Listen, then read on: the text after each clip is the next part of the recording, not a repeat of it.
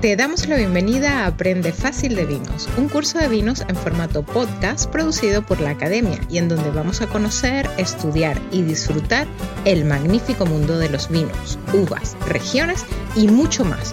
Todo en 30 clases presentadas por tu anfitrión, Mariano Braga.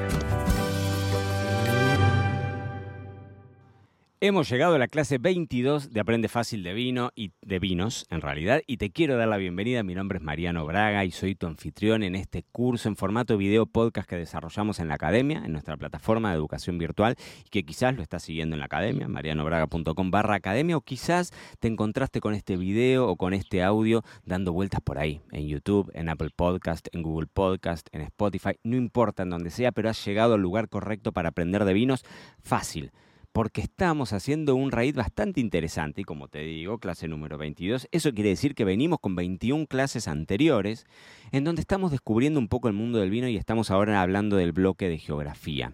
Geografía del vino es uno de los asuntos que para los bebedores cereales como nosotros, si vos te estás sumando en esta comunidad, bienvenido, bienvenida, bienvenidos a todos, em, pero a los bebedores cereales básicamente la geografía es como un tema de amor-odio, algunos nos encanta, otros no tanto, pero estamos descubriendo a lo largo de estas clases y sobre todo de este bloque de, recorrido del mapamundi mundial, mapamundi mundial, es una reiteración, ¿no? Bueno, de este mapamundi, eh, que sin lugar a dudas las condiciones geográficas, la geografía define un montón de cuestiones, define la variedad de uva, define el estilo de vino que vamos a tener y demás, y Australia no es una excepción. Australia es un país enorme, gigantesco. Yo tengo acá mis mapas, recuérdense que tanto The Oxford Companion to Wine y El Vino son los libros que me están acompañando en este bloque entero de geografía para mirar un poco el mapa y contarte un poco las cosas que yo conozco. Yo he estado en Australia una única vez pero hace muchos años, en épocas en las que yo no estaba en el mundo del vino. Así que uno a veces dice, pucha, tendría que volver. Y tengo que volver. Quizás cuando estás mirando este video yo ya volví, puede ser. Em, pero tengo que volver un poco a, conocer en el lugar, ¿no? La diversidad que tenés con Australia. Australia, si hacemos, nos hacemos una imagen del, del mapa, ¿no? Es una isla muy grande en Oceanía, una isla muy grande y en donde te diría que la zona vitivinícola, toda la zona vitivinícola, la tenés en el sur de la isla. Y sobre todo muy concentrado en el sureste, muy en el suroeste, en la zona de Australia, del Western Australia, ahí también tenés algunas, algunas, em, algunas zonas, pero son zonas un poquitito más chiquititas eh, y quizás no tan famosas como las que te va a dar eh, South Australia, Victoria, New, eh, o sea, Nueva Gales del Sur, toda esa zona, digamos, del sur este siempre le ha dado muchísimo más prestigio a, Australia. Pero como te digo, es un país muy grande. Y así como que te decía en el capítulo anterior, si lo escuchaste en la charla anterior, en la clase anterior 21, hablando de los vinos de Chile, que te decía que estaban atravesados por sus valles fríos, bueno. Australia es exactamente lo contrario. Está atravesado por el calor impresionantemente intenso, sobre todo, como te digo, en esta zona de Nueva Gales del Sur. Nueva Gales del Sur es, un estado muy grande, en donde está Sydney, en donde está Canberra. Eh, bueno, Canberra no sé si está ahí está, o está justo ahí en el límite con Victoria, pero está en esa zona, como para que te des una idea, viene en el sureste y, y son zonas muy calientes, son terrenos muy calientes. Entonces, muchas de las variedades de uva que nosotros vamos a ver, están relacionadas con zonas más bien calientes. Sin lugar a dudas vamos a hablar de la Syrah, pero en realidad vamos a hablar de la Shiraz, porque los australianos la llaman Shiraz, es una denominación original de la uva y en Australia se la hizo piel y hoy si uno ve en una etiqueta que dice Shiraz, S-H-I-R-A-Z, generalmente le identifica más con un vino del Nuevo Mundo, sobre todo de Australia, pero bueno, el Nuevo Mundo y muchos otros países dentro del mapa del vino, te pasa con Chile, con Argentina, eh, con, Estados Unidos, inclusive con México, que hay etiquetas que vos lees y dice Shiraz. ¿No? Y es como más un estilo del Syrah un poquitito más voluptuoso, porque muchas de las regiones geográficas australianas te tienden a dar estos vinos que como te digo, son tintos de armas tomar, son estos tintos que se comen con cuchillo y tenedor, de alcoholes altos, ¿no? Eh, te diría que la única excepción es Tasmania, en, la parte, digamos, es la islita que está debajo de, Victoria, y ahí en Tasmania sí, tenés Hobart, tenés algunas regiones muy famosas, por ejemplo, por la elaboración de espumosos, por la elaboración de algo de Chardonnay, de Riesling y sobre todo de Pinot Noir. Pero sacando la islita de, de Tasmania, el resto de Australia está mucho más vinculado con estos tintos de armas tomar.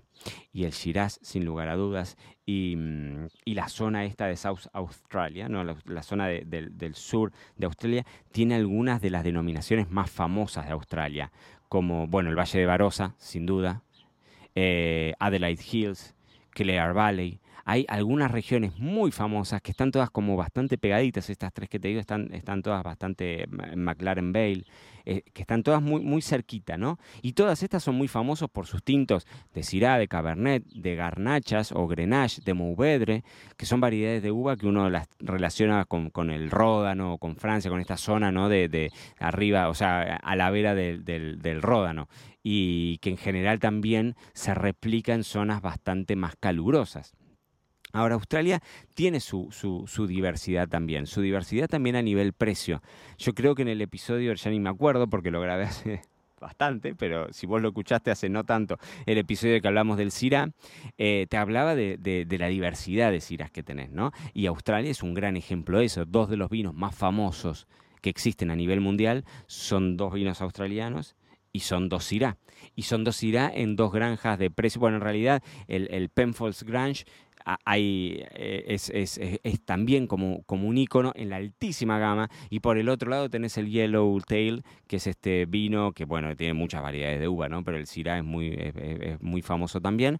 Em, en donde tenés la cola del canguro amarillo y que en algún momento ese vino fue el vino más vendido de los Estados Unidos. Es decir, en Estados Unidos el vino más famoso del país era un Syrah australiano.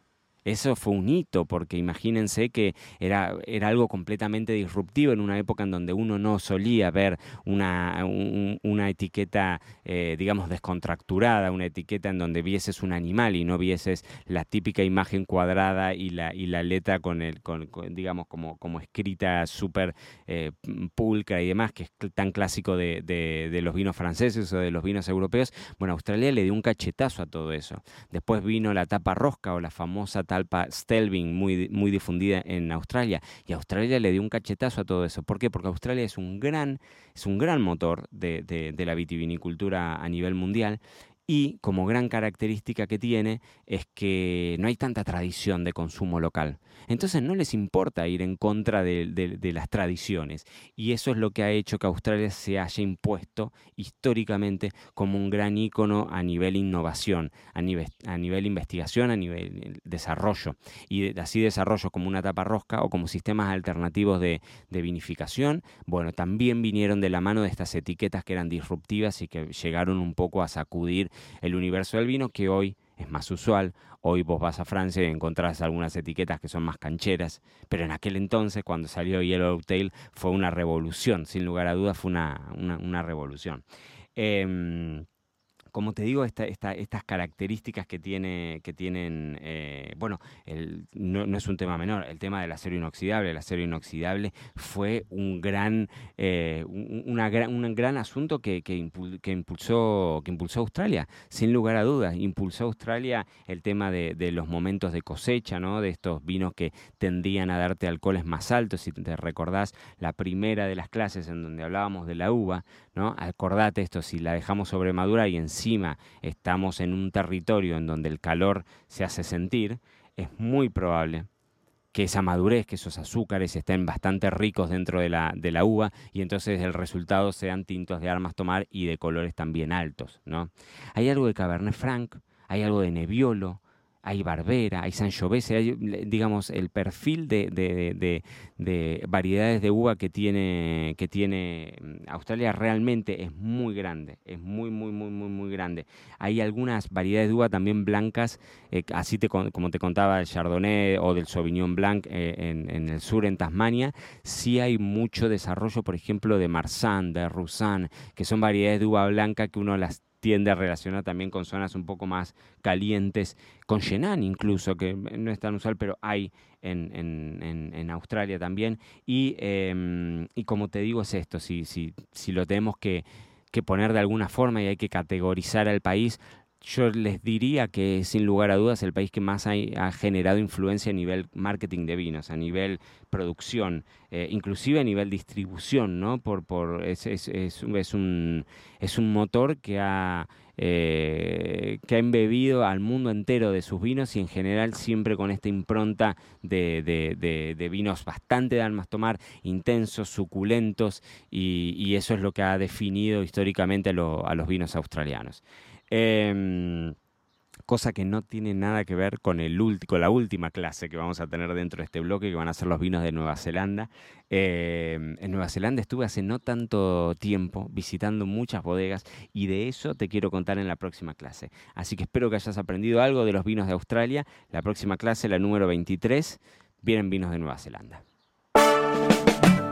Gracias por acompañarnos en este episodio de Aprende Fácil de Vinos con Mariano Braga. No olvides valorar y suscribirte y recuerda que siempre te estamos esperando en marianobraga.com barra academia para aprender, divertirte y llevar tus conocimientos del vino hacia el siguiente nivel. Ahí nos vemos.